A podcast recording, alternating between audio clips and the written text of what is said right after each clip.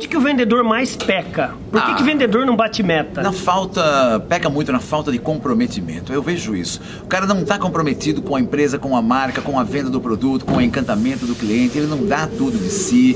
Ele não é vendedor, ele está vendedor e aí tem um problema. Por isso que eu sempre digo em palestras que eu tenho muito orgulho de ser vendedor. E só por causa desse orgulho que eu cheguei ao meu ponto atual de sucesso em vendas. Porque eu gosto, eu me envolvo. Então eu, eu sou compromissado com o cliente, com a minha marca, com o meu produto. E é isso que eu noto que falta em muitos casos. Eu vou no restaurante, eu vou no mercado, eu vou numa loja, eu vejo o vendedor, ele, ele falta aquele brilho no olho, como você diz sempre, né? BZ, BZ. BZ.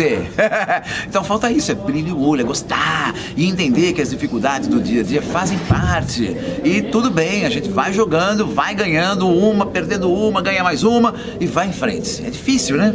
Não é fácil.